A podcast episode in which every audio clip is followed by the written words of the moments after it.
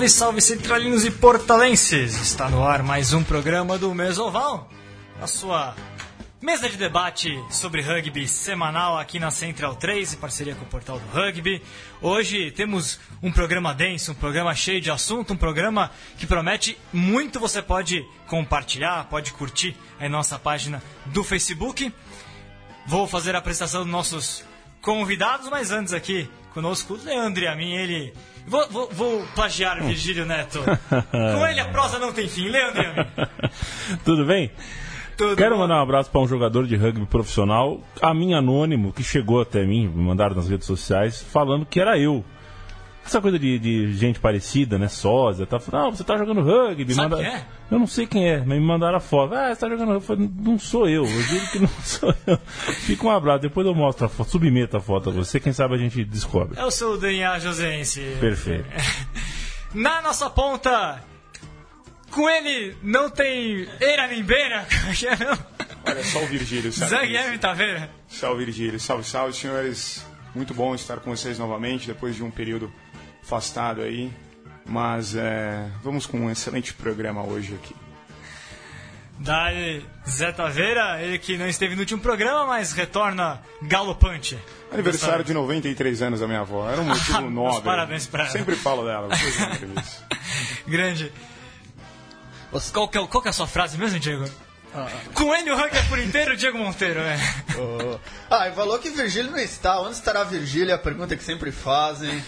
Tava na estrada a última vez Tava que eu na estrada, com até indo ele. pra Curitiba. Acho que pro nível do Virgílio um pouco meio sem graça. Não é né? Singapura, Não né, é cara? Singapura, não é Nova Zelândia, não é Londres, mas Virgílio estará. E com certeza estará ouvindo o programa também pelo celular. Ele falou um programa muito agitado hoje.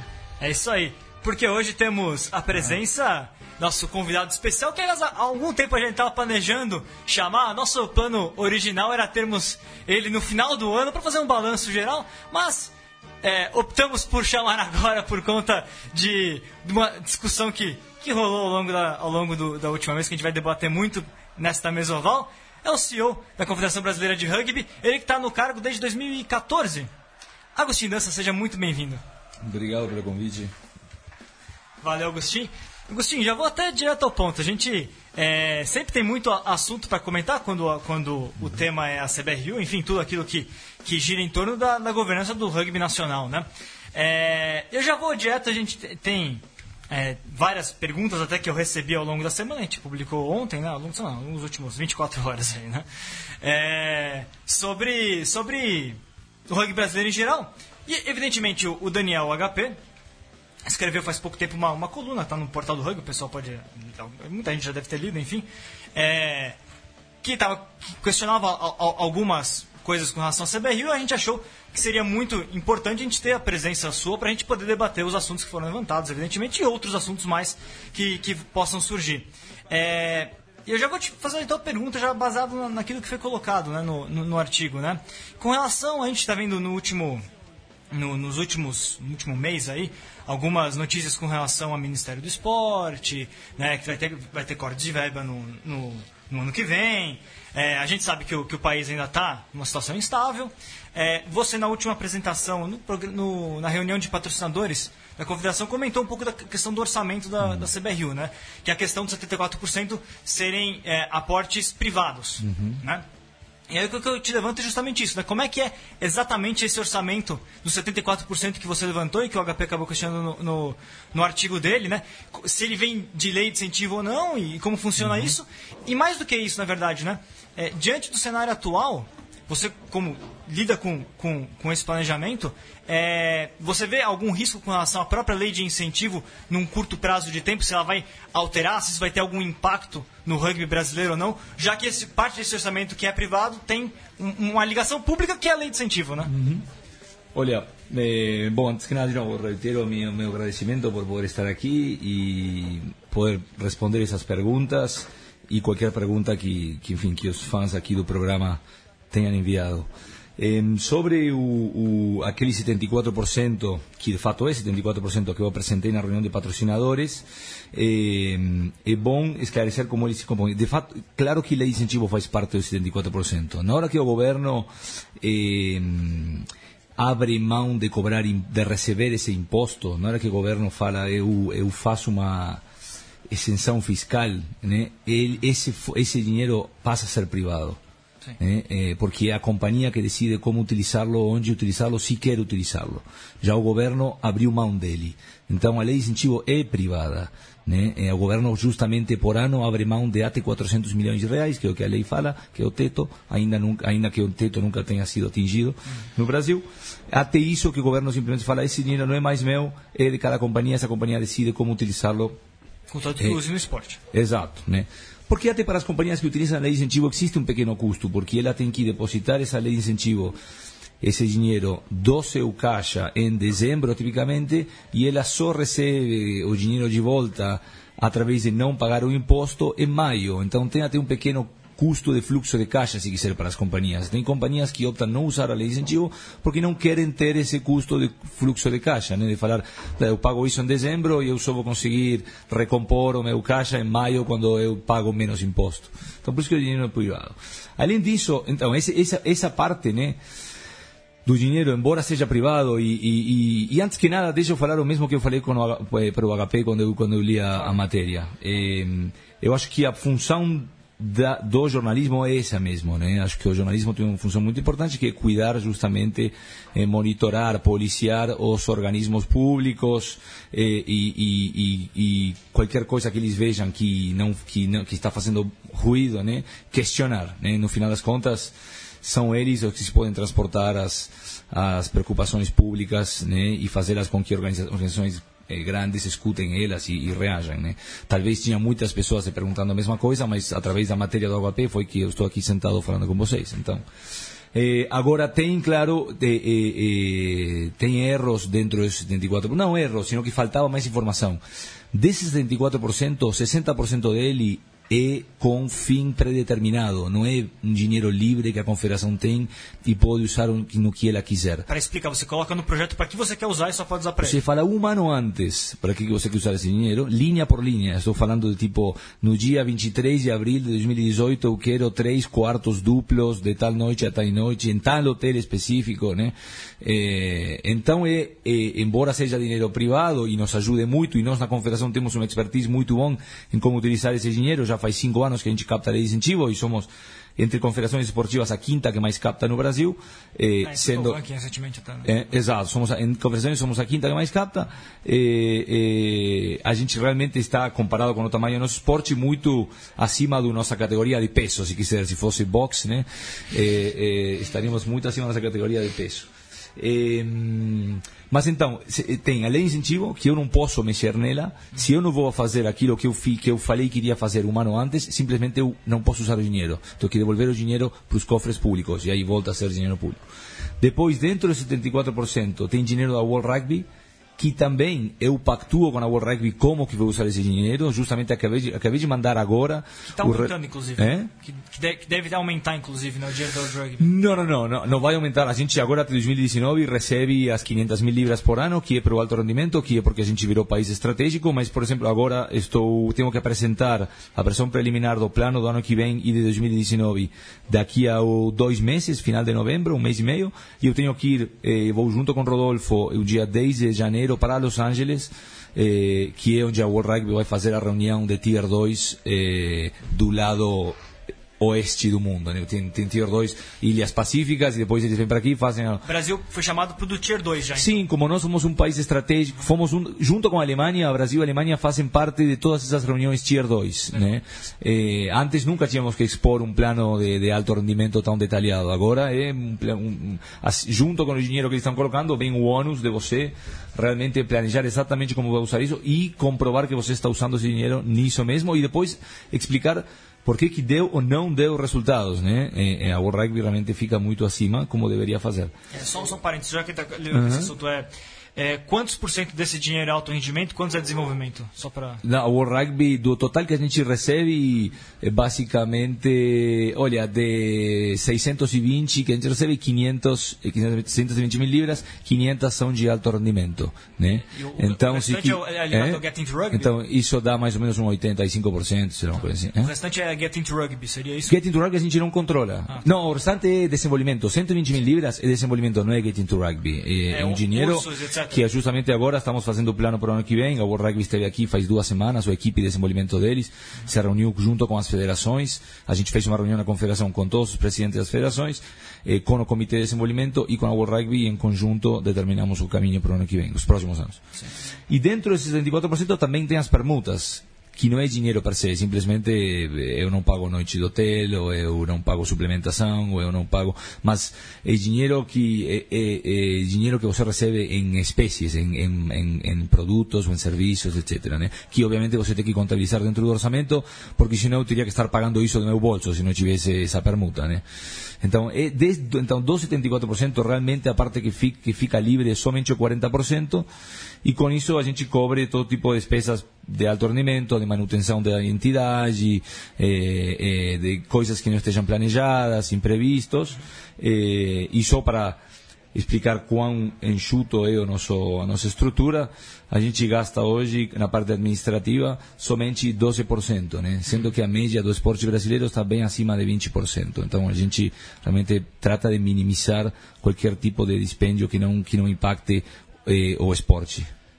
Não, eu gostaria de perguntar que acho que uma das razões, acho que uma das questões colocadas pelo HP, acho que o pessoal não entende, é que o ano passado com o impeachment houve muito problema nessa questão, pelo menos com as pessoas que eu conheci que trabalhavam com de incentivo ao esporte, teve muito problema na transferência de dinheiro, de dinheiro que vai para o governo, que trocou ministro e tal, uhum. e dinheiro que ficou congelado no meio do caminho. E acho que foi uma. E, foi, e ano passado teve muito teve o cancelamento de uma etapa do feminino, teve alguns problemas de atraso. Então eu queria, queria que e você. É um adiamento. É, eu queria, é, adiamento. É, eu queria que você explicasse mais ou menos como se deu é, se você puder, se você puder essas questões. Não, olha, o ano passado foi por questão de, de pouca captação, tá? Não foi culpa do ministério, não foi culpa do, do, do, governo. O ano passado foi a crise, né? As companhias muitas delas de, da virada 2015 a 2016, ou seja, durante o ano 2015, fizeram um, um lucro muito menor do que estavam fazendo antes. Então tinha, nós conseguimos captar menos dinheiro do que captávamos antes e por isso não conseguimos executar todos os torneios no tamanho que a gente pensou um ano atrás, porque vocês têm que lembrar que a gente pensa nos projetos um ano atrás, ah, um ano antes de quando você vai captar. Então, eh, o país continua piorando, piorando, piorando, e, e isso teve, fez com que te, tenha menos incentivo disponível para captação. Isso foi o ano passado. Este ano que teve, a gente teve um ano recorde em termos de captação, captamos mais do que nunca, eh, porém teve muitos atrasos na liberação do dinheiro. E, e todos esses atrasos foram os que causaram eh, que a gente adie, mas não cancele. Né? Então, o, o, Super Sevens voltou a ter as seis etapas, a Taça Tupi voltou a ter todos os jogos, eh, o Super 8 teve também todos os jogos, que estava planejado, não teve nenhum cancelamento, mas como a lei de incentivo estava demorando para ser liberada, a gente tinha que ir adiando o começo das... Da, aliás, numa hora a gente parou de adiar e tivemos que usar, eh, para não adiar mais o torneio, usamos dinheiro da reserva da, da CBRU para poder começar o torneio. Então, as primeiras etapas a gente teve que financiar utilizando eh, a nosso, nosso caixa, se quiser. É, essa porque... é a pergunta que eu ia fazer, na verdade. É. Por, por, como, como vocês acabam... Porque é, como, quando você coloca que existe um, um valor é, grande que vem de, de iniciativa privada, teoricamente tem caixa para poder lidar com essas situações. Né? O que, que aconteceu exatamente para ter não, tido os adiamentos? Né? É, mas, mas por isso, é, é, de novo, você está misturando Claro que tem um montante, 74% do nosso orçamento vem de, vem de fontes privadas. Sim. Que venha de fonte privada não significa que é livre. Sim. Então, de novo, dentro dessa uhum. fonte privada está a lei de incentivo, que é, a metade desses 74% ou mais. Sim. E isso foi o que foi adiado. Então, você pode imaginar, se eu pego o orçamento que você tem para um ano inteiro, e eu falo para você, eu vou adiar sete meses teu, 50% do teu orçamento. Basicamente foi isso que aconteceu com a Confederação Então são 37% que seriam livres do orçamento. Basic, basicamente. É, espera, eu queria... está, lá no, está lá no gráfico. Né? É, não, eu queria reformular um pouco essa pergunta. Qual, qual a porcentagem de dinheiro da, da CBRU que seria livre? Não veria nem, de, da, nem da World Rugby, nem de, da renúncia fiscal? Quanto seria, por exemplo, de patrocínio, vamos dizer assim, puro e simples? Ou... Sim, mais ou menos 25%. Arredondando. Uhum. É. Então você imagina que se eu conto, eu tenho meu outro 75% adiado sete meses, eu tenho que esse 25% utilizado para, para financiar 50% do mês, do ano, se quiser. Né? arredondando de novo, na verdade foi mais de 50% do ano. E foi isso que causou, eh, eh, eh, enfim, o adiamento das, das rodadas. E, e aí o foco desses 25% acabam sendo no quê? Eh, Aí é 25% se- tem uma parte que você coloca como uma reserva, justamente para esse tipo de situações. A parte, admi- a parte administrativa, né? Então aí eh, aluguel do escritório, a lei de incentivo não paga o aluguel do teu escritório, nem o Comitê Olímpico, nem né, isso você paga pagar esse tipo de coisas. Aluguel dos centros de alto rendimento, eh, qualquer tipo de eh, transporte, alimentação. Gastos extras de alto rendimento. Então, eh, quando você vai jogar um torneio, o Rugby fala, você viaja, se é Sevens, você viaja com 14 ou com 12, tínhamos que ir, com- às vezes pagavam só 12, mas a nossa delegação não é 12, você vai com 16, porque você vai 12 você quase não está levando atleta reserva, né? Então, sempre, e não é porque a World Rugby não quer que você leve, porque a World Rugby paga 75% tipicamente do que custa um torneio quando você faz membro, faz parte. Então, por exemplo, viajar para o America's Rugby Championship, a World Rugby não paga 100% das minhas passagens, paga 75%, o outro 25% do que custearei eu. Viajar para a Europa, o rugby paga para mim 75%, o outro 25%. Então, o verba livre, que a gente chama, que é essa verba de livre execução, se quiser, a gente usa principalmente para esse tipo de, de, de dispêndios para fazer um, alugar um Paquembu ou para fazer a final do Super 8 em Blumenau, esse tipo de coisas. eh, Córdoba, por exemplo, veio ah, é- é a realização do, da, da vinda da seleção de Córdoba, por exemplo, seria a mesma coisa? Não, mas isso foi quase custo zero para nós, porque o evento de do sábado foi privado, então a gente não organizou, e o jogo da quarta a gente fez no CT, que para nós é muito barato, né? E, e, nós, e eles usaram nosso parceiro, a Accor Hotéis, que é a nossa parceira de, de hotéis, então a gente também conseguiu eh, eh, ter isso em permuta, então meio que foi custo zero essa, essa vinda. Mas as finais do Super 8, as finais do Super... Ter, ter transmissão no Super Sevens, ou transmissão no Taça do Pio, Isso tudo isso a gente vai usando essa reserva de verba livre para todo esse tipo de coisas. Ótimo. E, e aí, então, passando para outra para sequência, acho que no mesmo, no mesmo raciocínio, para a gente é, matar essa questão do, Claro, do orçamento em si, é, houve, o HP colocou aqui no, no artigo dele, né, Hum. a partir de consultas que ele fez com várias pessoas, enfim, é, ele mencionou a questão de atrasos é, em árbitro e, e atleta. Que é, verdade, que é justamente por causa eh, do eh, adiamento, da, do, da demora na liberação da lei de incentivo. Né?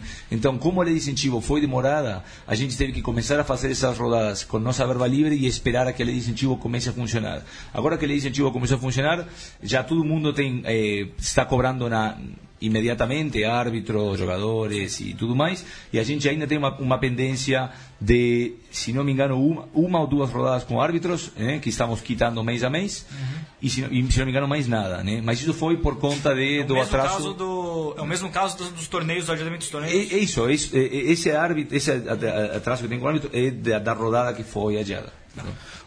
O- não, é que eu acho que isso, isso você já deve ter falado, mas como a maioria das pessoas não acompanha, eu gostaria que você falasse qual é a divisão da CBRU entre alto rendimento, entre campeonatos, Divisão do quê? do dinheiro. Quantos por cento está em alto rendimento, seleção, quantos por cento está nos campeonatos? Se você Olha, a gente não faz essa divisão de alto rendimento, campeonatos. Eu posso te dizer, mas eh, esse tipo de divisão acaba sendo improdutiva, porque campeonato é desenvolvimento. No mundo inteiro, o dinheiro que se utiliza para campeonatos é desenvolvimento. Agora, desenvolvimento, no mundo inteiro existe desenvolvimento de alto rendimento e desenvolvimento da base.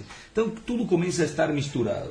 Se você quer saber quanto que a CBRU utiliza nas seleções, é a média que todos os, os países utilizam, que é aproximadamente 60% do orçamento. O outro 40%, 12% é administração e o resto é desenvolvimento.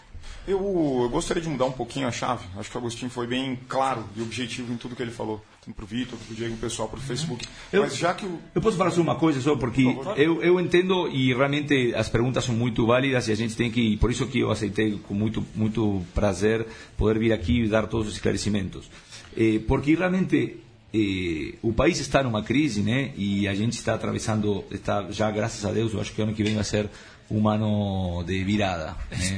Eh, não não para nós não só para nós mas para o Brasil como uma economia Eh, mas a, a trajetória da CBRU, nós estamos indo muito bem, diria que na contramão da grande maioria dos esportes. Eh, a gente, o orçamento de 2017 cresceu versus 2016, renovamos todos os nossos patrocinadores pós-Rio 2016, todos, nenhum saiu. Importante lembrar o Bradesco, né, Agostinho? Não, Bradesco renovou até 2020, Heineken renovou até 2020, Accor entrou, Correios entrou, eh, Deloitte renovou até 2020, eh, sabe, todo, absolutamente todos e eu estou esquecendo aqui de alguns e eu peço desculpa, mas todos renovaram e a gente conseguiu mais dois patrocinadores novos que foram a Acor e Correios e a gente conseguiu captar mais incentivo, mais lei incentivo do que nunca na história da CBRU.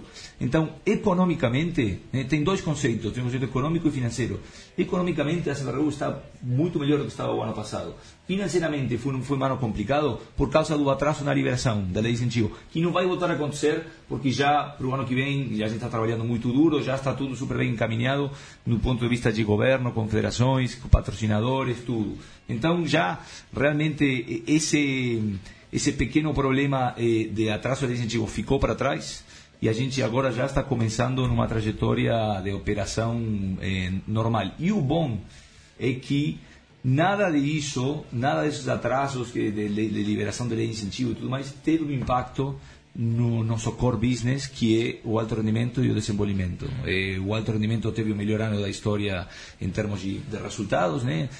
Canadá, Portugal, Chile, recorde contra vitória recorde contra Paraguai, primeiro jogo contra um país de um nível como de um nível mundialista como Romênia, lá financiado 100% para World Rugby, esse foi um convite da World Rugby. Eh, então, realmente, do ponto de vista e desenvolvimento, a gente conseguiu a renovação dos fundos com a World Rugby, tivemos uma, estamos redesenhando toda a estratégia em conjunto com federações, comitê e World Rugby, eh, se executou o projeto 100% e a partir do ano que vem começaremos a trabalhar de uma forma eh, eh, que vai ter mais impacto e muito mais coordenada entre todos os estados. Então, realmente, eh, conseguimos, eh, com complicações, né, obviamente, os árbitros sofreram um atraso, os jogadores sofreram um atraso, então, eh, com algumas complicações, mas conseguimos manter a velocidade de crescimento.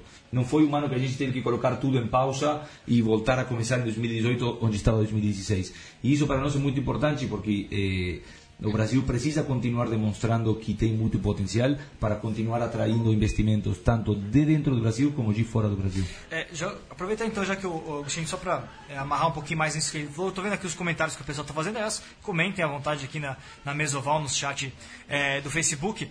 É, tem a pergunta aqui, é, Agostinho, o, o Mário, hum. é, Mário Zerbeto pergunta, com acesso a esses 12% de dados na administração, já está inclusos os valores de recursos humanos que estão contidos nos projetos de lei de incentivo? Não. Não, não, não estamos falando, estamos falando da verba livre, não.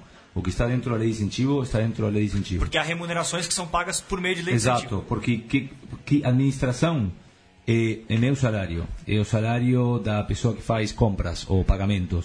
Na lei de incentivo eu tenho o salário do Bernardo, mas o Bernardo está executando, tem um impacto direto no esporte. Ele é o cara que coloca os eventos e os torneios de pé. Ou eu tenho salários dos gerentes das academias de alto rendimento, mas eles têm, eles não são administrativos, eles têm um impacto direto no, no, no esporte. Eles são via lei de incentivo. Eles são via lei de incentivo. E, e aí nesse sentido, aí a pergunta minha, na verdade, já para uhum. engatar. É, aí a política salarial da CBRU, ela é baseada de que maneira nessa, nessa divisão? Ela tem áreas que ela vai aplicar o, o, o dinheiro da, da, lei de incentivo, portanto, é, é, o que ela vai pagar para a parte técnica, por exemplo, é de acordo com o que o Ministério vai aprovar. Seria assim? Como é que é feita essa, essa política salarial e aquilo claro, que vai ser claro, pago claro. Por, por, por, por, verba livre? Claro, você não pode pagar o que você quiser. Então, os managers, os preparadores físicos, está tudo de acordo à tabela que o Ministério de Esportes eh, eh, coloca. Mas a tabela faz sentido, não é algo, não é que não te permite pagar o que você eh, precisa pagar. Então, até aí está ok. E aí do, do, do restante 12% é uma avaliação é, sua ou do, do, provavelmente do do conselho com relação ao que vai ser distribuído a partir desse 12% entre os demais funcionários. Seria isso? O 12%, é assim, o 12% que eu mencionava, que é o 12% do orçamento como um todo, é basicamente todo o que não tem impacto no esporte. Se você quiser é, é, colocar-lhe um, uma definição fácil de entender. Então, pagar a luz do escritório não tem um impacto, não tem um impacto indireto no esporte, né? porque tu vem, se não tem luz, a gente consegue trabalhar, gente consegue trabalhar, não consegue trazer um patrocínio. Eu quero é o seguinte, é. É, se você vai ter 20 funcionários a mais ou se você vai ter 10 funcionários, isso é uma decisão que vem a partir do Conselho de Administração. Exato, sempre, sim. Eu, eu, tenho, eu tenho a atribuição de eh, contratar e, e, demitir, né? Eh, eu sou o CEO, portanto tenho um cargo executivo. O Conselho é para questões estratégicas. Então, se eu, se eu decido mudar meu time ou contratar uma pessoa de marketing, a decisão é é, é, minha, não tenho que ligar cada contratação. Por, no, no conselho e nos comitês, a gente discute as contratações estratégicas, treinadores, staff de desenvolvimento, esse tipo de contratações. A parte administrativa, eu sou responsável e, e as decisões são minhas. Eh, obviamente, o conselho me avalia eh, eh, a gente coloca objetivos. Então, se eu a dia da manhã eu falo, ah, eu quero ter agora eh, duas secretárias para me atender e eu quero o orçamento vai começar a crescer na parte administrativa, o conselho vai falar, por que agora no lugar de 12 a gente está gastando 15? Uhum. E aí não ter como não ter como explicar, vou ter que explicar e, Sim, e tem que manejar a partir dos 12. Punido. Exato. Então a gente colocou esse limite eh, que é, é, super baixo com, é, né, é, comparado com qualquer esporte aqui no Brasil e é basicamente para tudo o que não tem impacto direto eh, no esporte. Então, como falar, de novo, né, o aluguel do escritório, se eu preciso comprar um computador porque quebrou uma, a luz, a, o gás, eh, meu salário, o salário das pessoas 100% administrativas, eh, eh, esse tipo de, de, de sabe, ma, manter a manutenção dos carros, esse tipo de coisas, né? O que eu ia comentar aqui com todo mundo que é apaixonado pelo nosso esporte, esse ano foi um ano. A CBRU ela mudou de associação para Brasil Rugby em 2010. Então foi uma, uma trajetória muito bacana do que aconteceu até lá. Esse ano a gente ganhou de Portugal. Né, 25 a 20. A 26, não, 20, não 23 a 19, 23 a 19, acho que foi. Sim. O que é? Portugal, Contra Portugal. Brasil, Portugal no Pacaembu. 25. Não, foi. Eu vou, eu vou 23 a 19.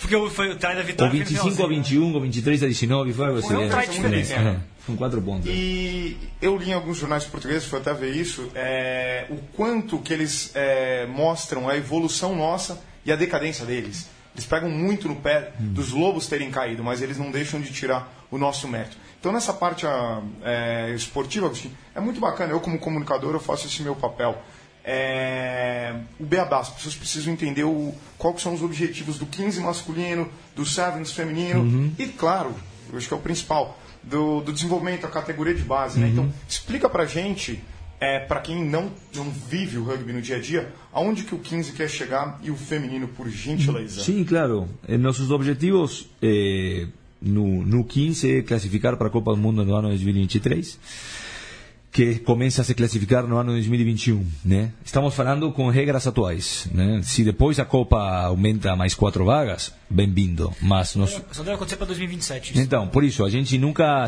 O objetivo que nós colocamos em 2023 não é sujeito a que aumentem as vagas, pelo contrário, é baseado no modelo atual. Está no top 20 estar no top 20 é classificar na Copa do Mundo. Você não necessariamente tem que não estar no top 20, Sim, mas deveria é estar muito próximo, né?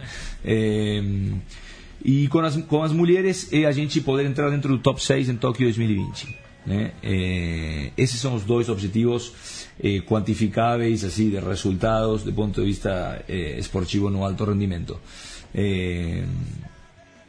As categorias de base, meninada.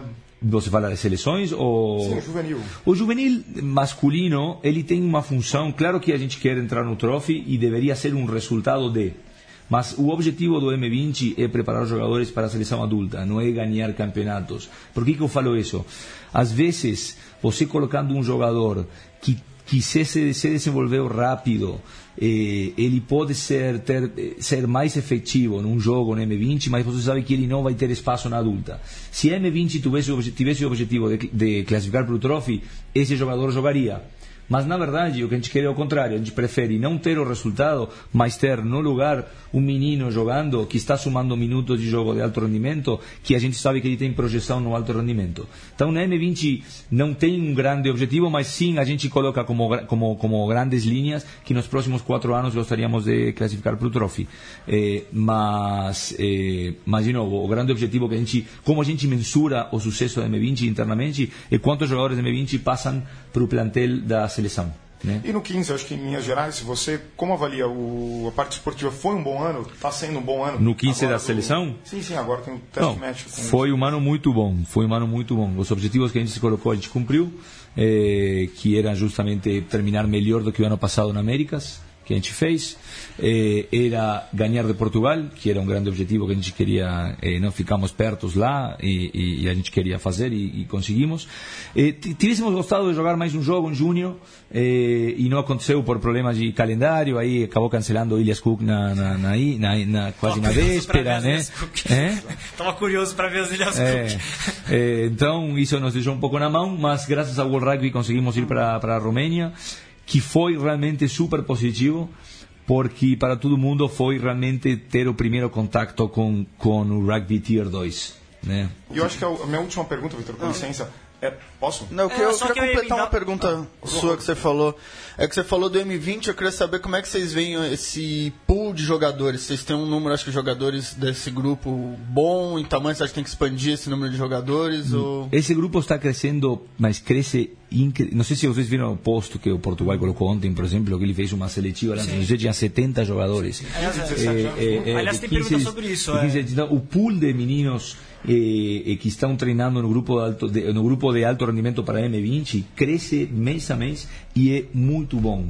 O nível de jogadores que está chegando é realmente muito bom. E o que essa garotada, esse grupo tem agora, que a seleção que ganhou do Chile este ano, M20, que foi a primeira vez que ganhamos né, do, do Chile na categoria juvenil, é 7 a 5. 7 a 5. 7 a 5. Trai do David Miller. Sim.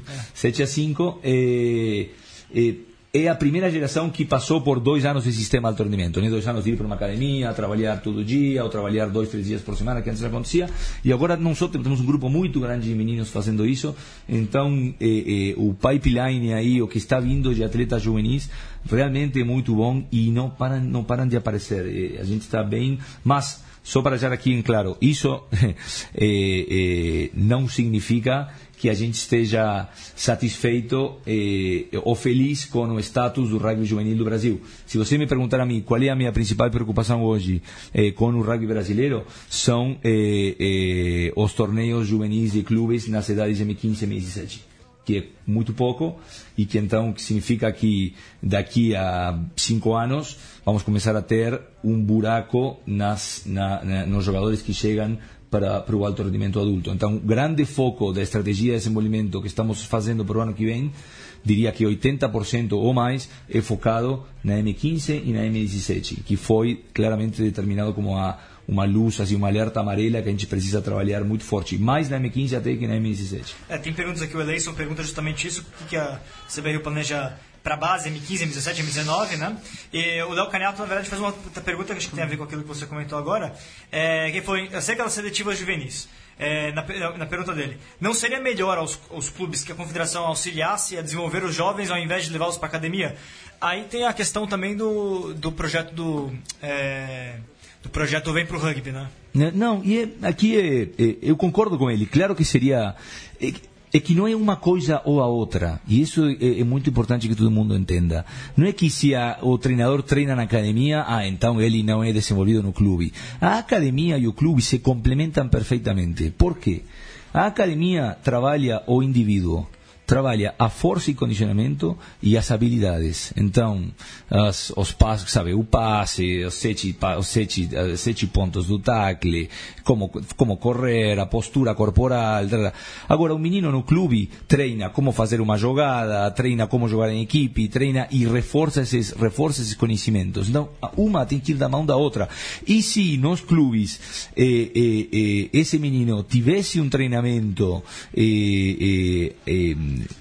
alinhado com as coisas, quando tudo esteja alinhado, ele vai chegar ainda mais pronto para as academias. Então, é, é uma junto com a outra. Então, uma das coisas que a gente vai começar a fazer a partir do ano que vem com a estratégia de desenvolvimento é trabalhar muito na capacitação dos treinadores juvenis dos clubes.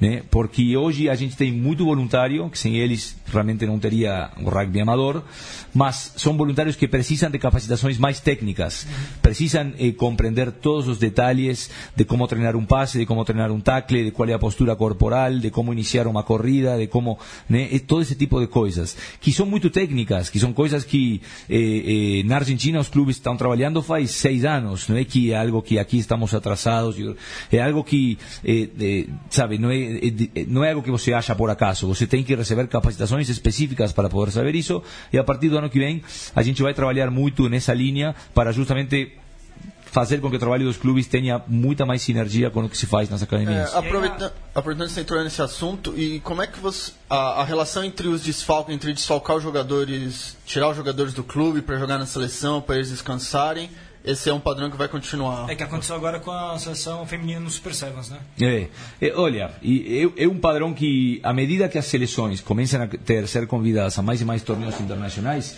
é um padrão que vai acontecer. Agora, É uma vou, te decisão- fazer, vou te fazer um. Uma decisão de cima ou da comissão técnica? De cima, dois? que significa? De cima eu quero dizer, é, CEO, conselho... Não, estamos todos ou- 100% alinhados, imagina. É. Eu, eu me reúno com o Rodolfo todos os dias. É uma coisa então, conjunta, é portanto. 100% conjunto. Eh, a área de alto rendimento jamais faria algo sem um consentimento da, da, do eh, eh, meu e do conselho e nós nunca faríamos algo sem um consentimento da área de alto rendimento. Então, uma aplicação da de uma política que já foi discutida É uma em conselho. estratégia, exato. Agora, eu vou te dar números. De cada 20 jogadores que aos 17, 18, 19 treinam nas academias de alto rendimento, quantos vocês, você acha que chegam na seleção? Não, não, no juvenil. Não, não, um atleta. Um atleta, você pega 20 atletas com projeção fala, vocês vão treinar na academia de alto rendimento todos os dias. É, dois, E o três. que acontece com os outros 18? Vão para os clubes. Sim, mas, não, mas treinados, né? treinados, capacitados e continuam treinando na academia. Não é que a gente fala para o jogador agora você não faz mais parte da academia, volte. Então a academia, sim, de fato, o melhor 5% provavelmente pare de jogar nos clubes. Porque os melhores 5% cada vez vão ter mais competência, né? mais com competição. Eh, agora, o outro 95% vai continuar jogando nos clubes, como você viu na final agora do Jacareí, que tinha eh, oito jogadores do sistema de alto rendimento que jogam nas seleções, né?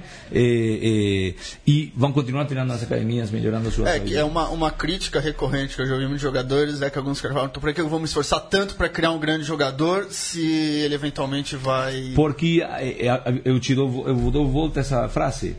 Se você é um clube e você fala, eu sou um clube que todo ano coloco um jogador na seleção, o jogador na seleção vai viajar pela Europa, ganha um salário, você não acha que isso não pode virar uma ferramenta de recrutamento? Você tem dois clubes, o Jacareí, que desenvolve jogadores, tem oito meninos da base de lá que hoje jogam na seleção, viajaram pelo mundo inteiro, e tem outro que não tem nenhum. Onde você iria jogar se você fosse um menino? Não, no Jacareí. claro. Então, é, é, é, na verdade, e, e- e é um processo normal, tá? Então, não é que eu não entendo o técnico que reclama, eu reclamaria exatamente igual do que ele. Eh, o que a gente tenta fazer é ajudá-lo a que ele consiga entrar dentro do sistema e tirar o maior benefício do sistema, sabendo que os melhores 5% ele vai perder, Tá? E se ele é um cara que forma muito bons jogadores, ele vai perder jogadores. Isso acontece aqui, na Inglaterra, na França, acontece no mundo inteiro. Não é um problema do Brasil, é um problema da Argentina, é um problema de todos os países que têm clubes e seleções. Agora, eh, eh, tem um outro lado dessa moeda, que é, você pode usar isso para recrutar muito mais do que outros, né? e você pode usar isso para mandar mais jogadores para a academia, e aquele que não joga, já acaba reforçando o resto do time. Então, eh, eh, são as duas coisas. E nunca vai ter eh, eh, eh, um sistema de alto rendimento que não pegue jogador de clube, porque eh, é a natureza do, do jogo, né? Aí, Agostinho, até emendo que tem, o pessoal tá bombando. É. Você vai ter que voltar umas três vezes aqui, viu? Eu, quando você quiser. É, não, é, já estava na nossa lista há muito tempo porque a gente gostaria de vir para esse fim de ano que sempre tem muito assunto. Tudo que rola a gente Beleza. quer discutir. Pode fazer aí, uma vez cada três meses eu venho, cara. Já pode marcar. Maravilha. Boa. A pergunta que veio aqui do Léo é justamente isso, né? Ele é, ele é de São Carlos, então já emendou a pergunta. É, funciona com relação à ligação do clube com a academia, mas e quem? Os clubes que não têm academia próxima acabam perdendo o jogador para academia. E aí rolou outras perguntas aqui, várias perguntas, né? pessoas na verdade perguntaram com relação a qual que é a a, a diretriz, o, o, o plano da CBRU com relação às academias fora da, de São Paulo e São José dos Campos, enfim, como fazer para conseguir é, levar esse, essa, esse conhecimento de academia para mais lugares sem prejudicar tanto as regiões, para a gente Sim. não criar a situação de uma região que vira exportadora de jogador Sim. e outra importadora, Sim. seria isso? Olha, isso aí não tem como negar, tá? E isso também é algo que você olha qualquer país que tem sistema de alto rendimento, qualquer país das Ilhas Britânicas que tem as academias das franquias, da África do Sul, Nova Zelândia, eh, da própria Argentina, a região que tem academia sempre se fortalece mais. E, e qual é o jeito de você eh, eh, melhorar isso? É com o tempo ir abrindo mais academias, né?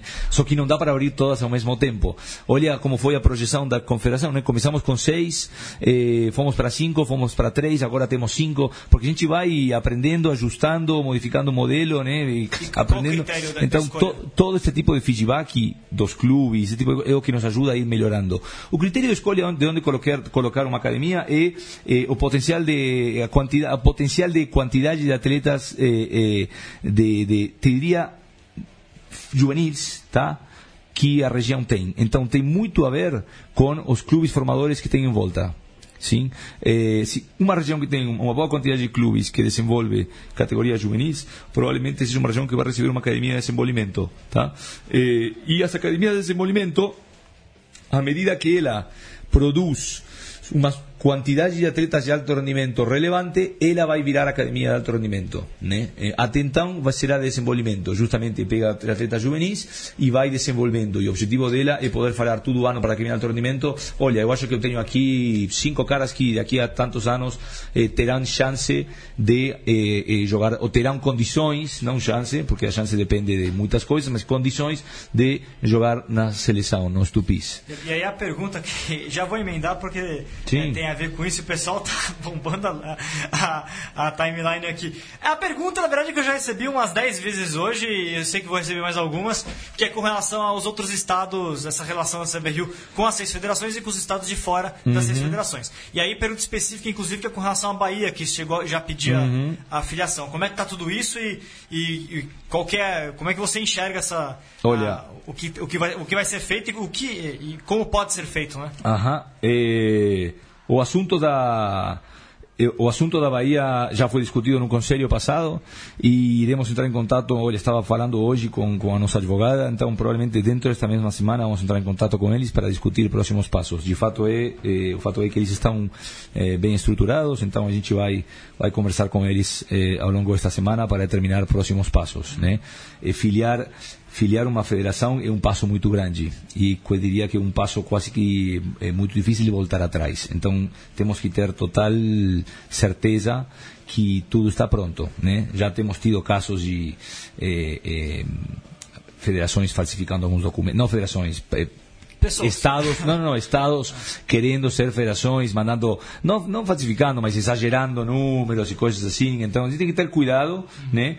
Então a gente vai falar agora com a Federação da Bahia para estabelecer próximos passos, eh, ir lá avaliar as coisas, poder estudar tudo, poder comprovar que eles têm tudo isso e tudo mais, e aí continuar avançando. Agora a política da CBRU com outros estados é essa, é quem se estruturar, como a Bahia fez, e cumprir os requisitos que estão no estatuto, é, é questão de apresentar. Mais alguém na- no radar, talvez? Não.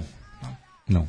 Eu fiquei devendo a informação, foi 25 a 21, partida entre Ah, Brasília e Lobos. gols. E É. o último try, nos últimos instantes, foi muito emocionante, foi do Daniel Sanseri. É. Eu estava no estádio, foi muito bacana. E não sei se a gente tem tempo para esse bloco ainda, ô Vitor. É, um- é um bloco só o programa de É um hoje. bloco só, que bom. Então vamos lá. É, Agostinho, explica pro, pro público o que, que vai ser essa gira com esses três países que estão um pouquinho acima da gente Aham. no ranking. Só para lembrar, Romênia é Não. 25 É, Alemanha, Bélgica e Espanha. Agora- Agora Ale- isso. Então a Romênia também talvez tenha sido mais tough. Não, ano, Romênia está 15, Ro- Romênia está 15 do mundo, Romênia jogou todas as Copas do Mundo, Romênia já ganhou. Romênia ganhou da França, ganhou da Irlanda, ganhou da Escócia, ganhou de Gales. Estamos falando que Romênia, Romênia, foi isso que eu falo, que Romênia foi o primeiro jogo contra um verdadeiro Tier 2, né? A Romênia era um tier 1 na época comunista, só não era tier 1 porque era comunista. É, era exato, mas teve chance e já ganhou de muitos países tier 1 dos, dos founding members né, da, da, da World Rugby. Então, Romênia foi o teste mais, mais duro e foi muito bom porque sempre, eh, se a gente quer Foi jogar. lá ainda, né, Augusto? Foi, foi, por isso. isso. Foi muito bom e, e se a gente quer jogar Copa do Mundo daqui a, a, a cinco anos, a gente tem que começar a jogar contra os países que sempre jogam a Copa do Mundo já. Você tem que saber contra quem vai se enfrentar para poder saber, "Oh, hoje eu estou a esta distância, se não encurto estas distâncias, para eu não, eu não vou conseguir. Né? Então esse jogo foi muito bom. Agora contra no, em novembro, né, eh, vai ser a segunda gira europeia consecutiva. Eh, como, como o Victor falou, eh, começamos com a Alemanha, depois Bélgica, depois Espanha. São três países acima do nosso ranking, porque a estratégia da, tanto da Confederação como da World Rugby, a gente sempre jogar contra países acima do nosso ranking. Eh, o ranking eh, demora em refletir tua verdadeira posição, né? Porque você tem que somar muitos pontos e nós estamos vindo de muito atrás. Mas nós acreditamos que temos nível para jogar contra os, nível contra os três. Espanha, claramente, na minha opinião, vai ser o mais, o mais difícil. Não só porque joga muito bem, sino porque nunca jogamos contra eles. Então tem dois fatores aí. A Alemanha, embora seja difícil, já conhecemos. Então também isso dá uma. Também eles conhecem a gente, né? Mas. Ambos mais ou menos no nível do Uruguai na prática. Espanha- É, décimo é, nono, a né? Alemanha é um jogo no nível do Uruguai, mais físico, mas no nível do Uruguai.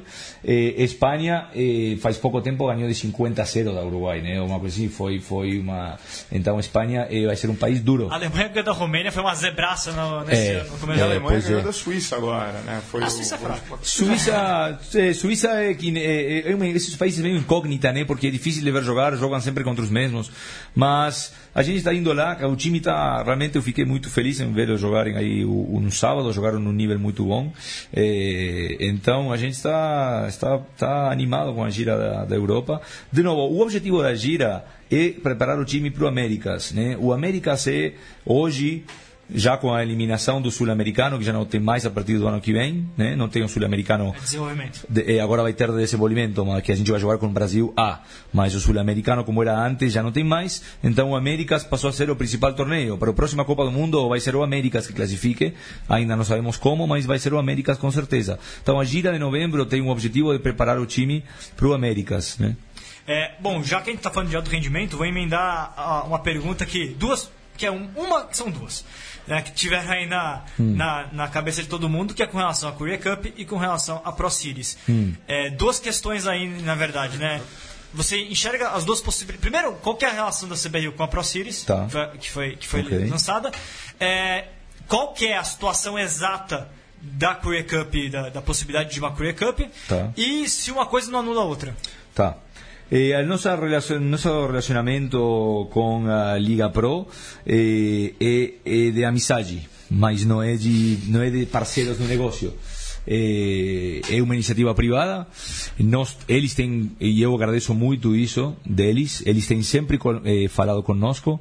Não tem sido uma iniciativa eh, hostil no sentido de vou fazer o torneio que eu quiser e, e, e não me importo com a estratégia do rugby no Brasil. Realmente o objetivo deles é crescer o rugby no Brasil.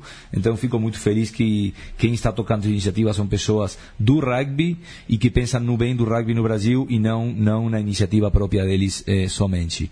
Então a gente tem colaborado com eles, eh, trabalhamos super eh, de perto agora para trazer a Córdoba, colocamos nossos melhores jogadores em campo agora no sábado eh, e vamos continuar apoiando eles eh, do jeito que a gente puder, né? Então eh, eh, nosso relacionamento hoje é esse, né?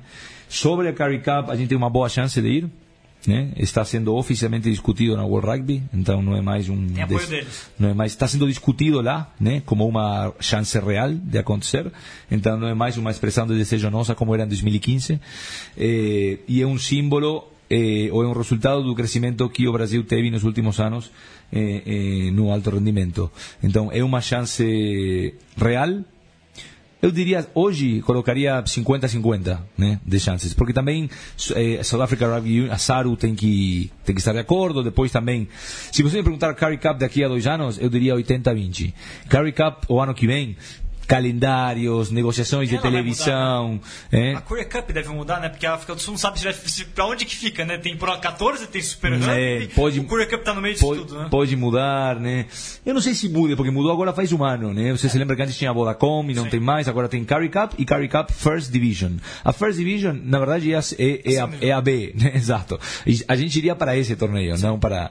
Eh, então hoje eu diria, pro ano que vem, 50-50 de chances. Daqui a dois anos, se tudo se mantiver, teremos mais chances ainda. O problema do ano que vem é que, além de todas as negociações que estão acontecendo, eh, tem também um negócio de calendário, né? Que, que a- as negociações com patrocinadores e tudo, elas acontecem com, com bastante antecedência. Então, às vezes é difícil você inserir um time oito meses antes do torneio começar, se já está tudo negociado. Então, por isso, eh, eh, eh, essas são as nossas chances. E se vai invalidar ou não a liga, É, se elas se conflitam. eu acho sinceramente que se que a gente vai ter vai ter um time jogando fora, eu acho que a gente vai ter. eh, que eu falava, em 2018, desculpa, 2019, as chances são, são grandes. Né?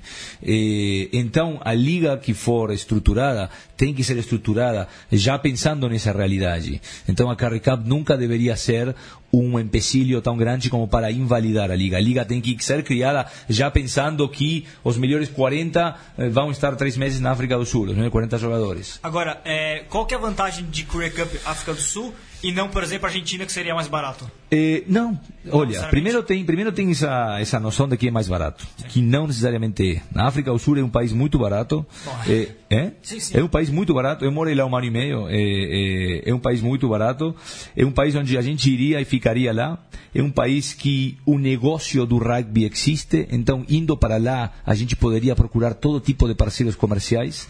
Indo para a Argentina, você não tem negócio nenhum, é 100% custo. É- E você tem que ir e voltar avião todos os dias.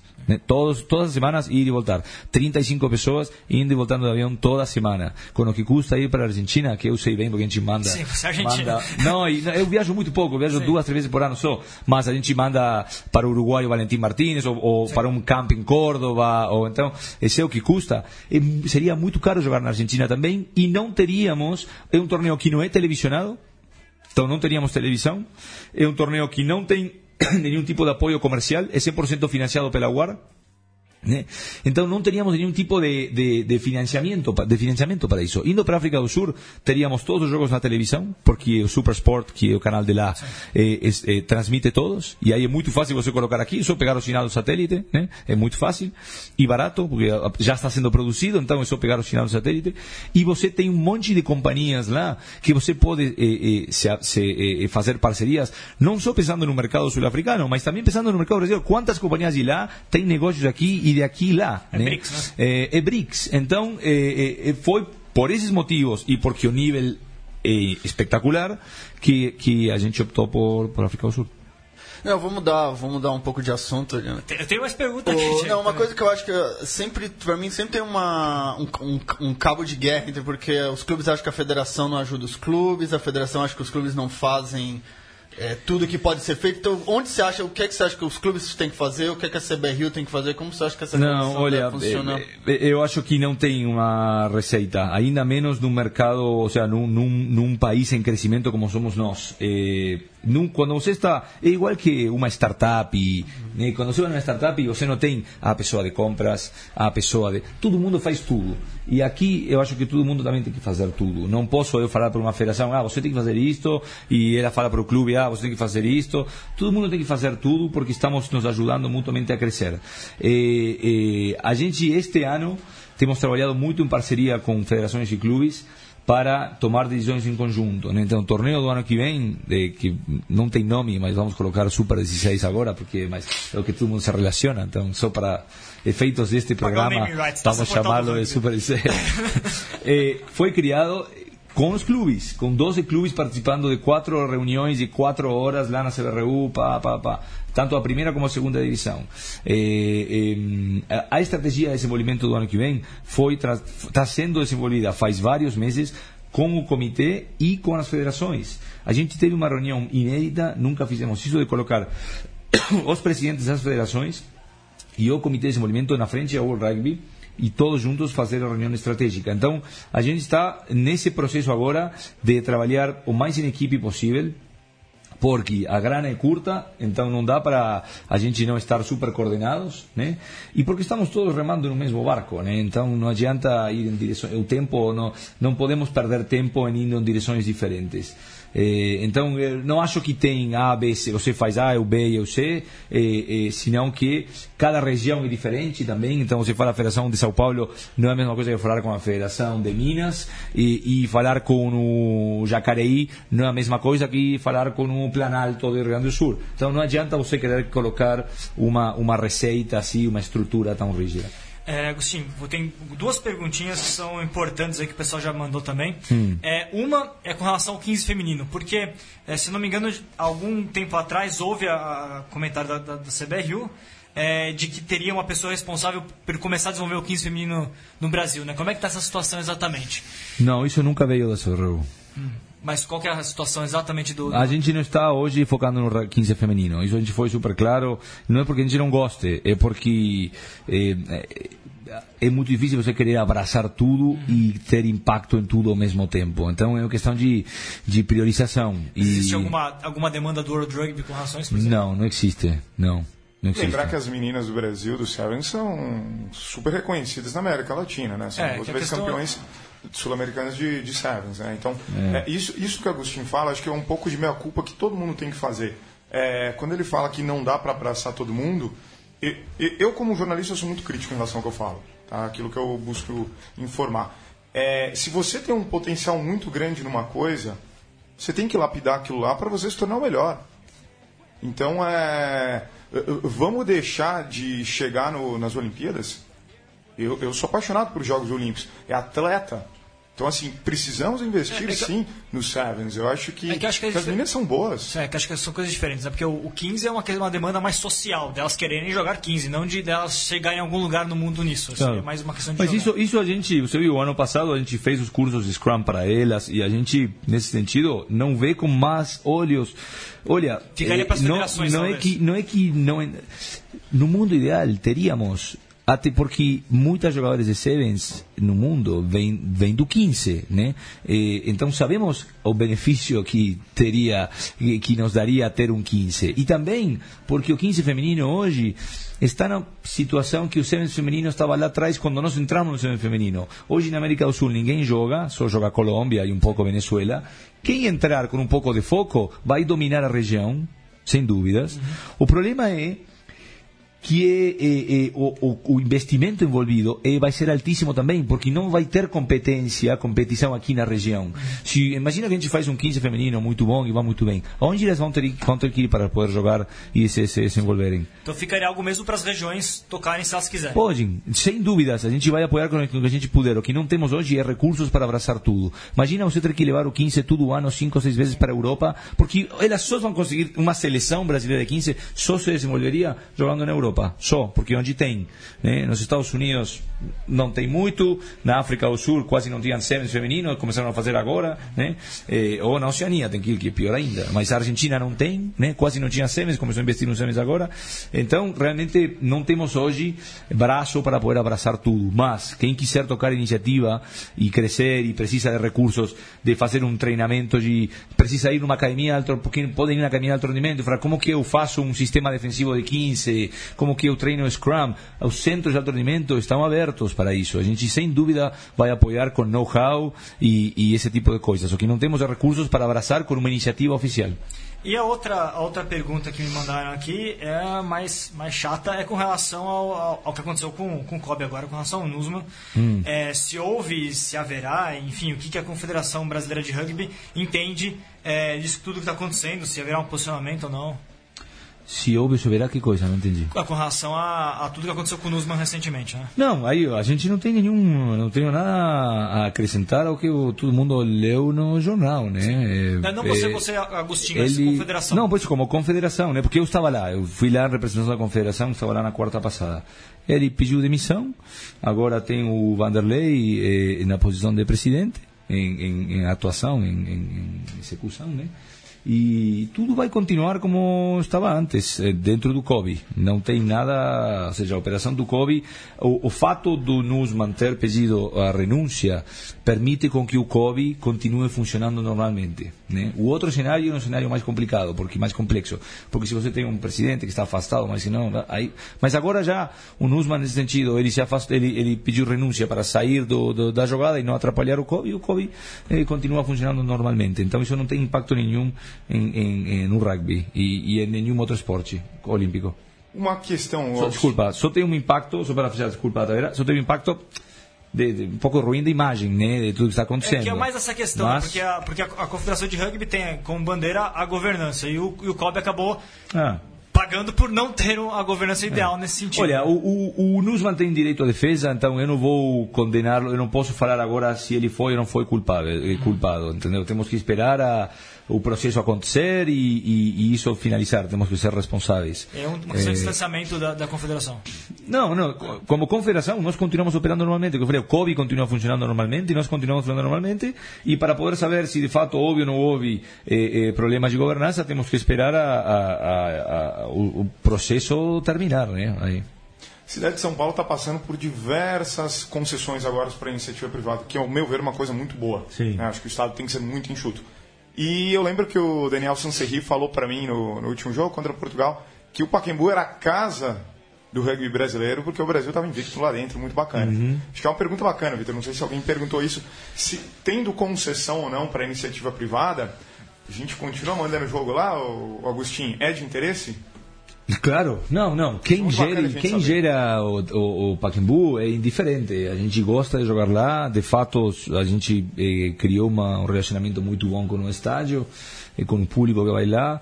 Eh, agora, tem que ver se vai ser gerido por alguém privado, que vai, né? Porque isso é inevitável, mas quem que vai ser, que vai gerir e que condições vai colocar. Né? Se chega amanhã e fala, não, custa 10 vezes o que custava antes, né? então sinto muito, não vou conseguir ir. Mas duvido que façam isso. Eh, o rugby tem sido muito bem acolhido e aceito lá, não só no estádio, mas no bairro, né? por ser um esporte com um público muito tranquilo, família, muito educado. Então, nada melhor para o bairro e para o estádio que você receber um evento de seleção nacional e que, que traz um público bacana para a região e que não tem um risco de, de, de, de danos materiais ou qualquer outro tipo de risco. Uma região né? central de São Paulo. Então, uma que região super central. É. Então, aqui nós estamos esperando ver quem que, quem que vai ganhar essa concessão e aí entraremos em contato. Bom, pessoal, o programa está chegando aí no seu final.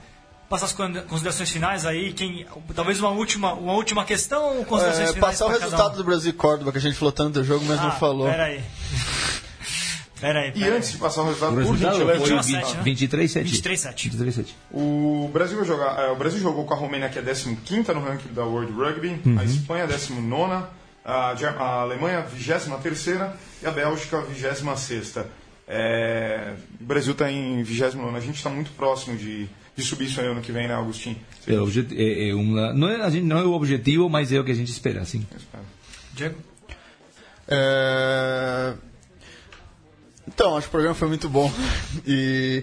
Ah, falar um pouco do rugby europeu, começou a Champions Cup e, é, nesse final de semana, que aliás não teve transmissão na TV. O HP já tinha também falado sobre isso. E acho que. E, e destacar, acho que o Toulon começou com vitória, o Harlequins perdeu, o Saracens. Quem foi que falou que o Saracens ia ser campeão semana passada? O HP, o Saracens ganhou de 57 a 13 Northampton Saints fora de casa já começa como franco favorito novamente. É isso aí. Bom, Agostinho, acho que é, foi uma primeira etapa da gente trazer é, esses questionamentos e, e ter esse diálogo aberto. É, queria agradecer muito sua, sua, sua participação.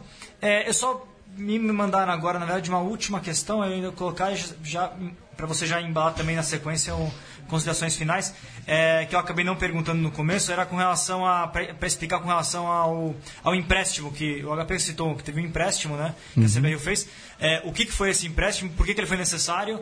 É, para a gente fechar o, o assunto Claro. pegando o gancho daquele artigo anterior. Sim, sem problema. O, o, o empréstimo foi o seguinte, como eu mencionei, eh, para fazer a conta exata, mais quase cinco, mais de 50%, um pouco mais de 50% da lei de incentivo que a gente capta eh, no planejamento, teve dois impactos que explicam no empréstimo. O primeiro é, mais de 50 da lei de incentivo, mais de 50% da lei de incentivo que a gente capta deveria ter sido liberada em começo de fevereiro deste ano.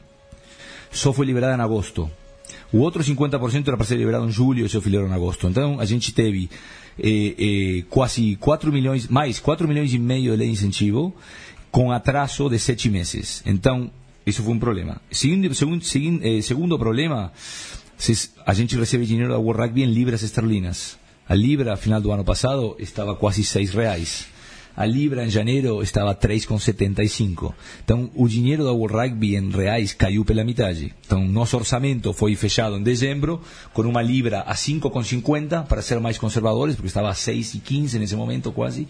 E, devido ao Brexit e tudo mais, quando a gente, quando a gente recebeu o primeiro pagamento, 3,75. Esse foi um impacto, só o tipo de câmbio impactou 1,2 milhões de reais no nosso orçamento. Só o tipo de câmbio. Né? Eh, então, considerando essas duas coisas, chegou fevereiro, a gente percebeu que a lei de incentivo que ia ser liberada, eh, que só eram 2 milhões e 200 mil, que era o projeto de alto rendimento, que ia ser liberado em fevereiro, só iam ser liberadas em agosto, e tínhamos recebido um milhão a menos, um milhão e 200 a menos da World Rugby. Falamos, bom, tem duas opções aqui. Ou eu paro de financiar tudo, paro de pagar salário de treinador, paro de pagar alimentação de atleta, paro de pagar. Porque a lei de incentivo não chegou, então não tenho dinheiro para fazer isso, e o rugby chegou pela metade. Ou eu pego um empréstimo de fluxo de caixa para cobrir esse espaço até esse dinheiro da incentivo voltar e eu repago esse empréstimo de fluxo de caixa no ano seguinte, ou seja, no ano 2018. Esse empréstimo de fluxo de caixa só tinha o objetivo, e a gente optou por pegar o empréstimo. Por quê?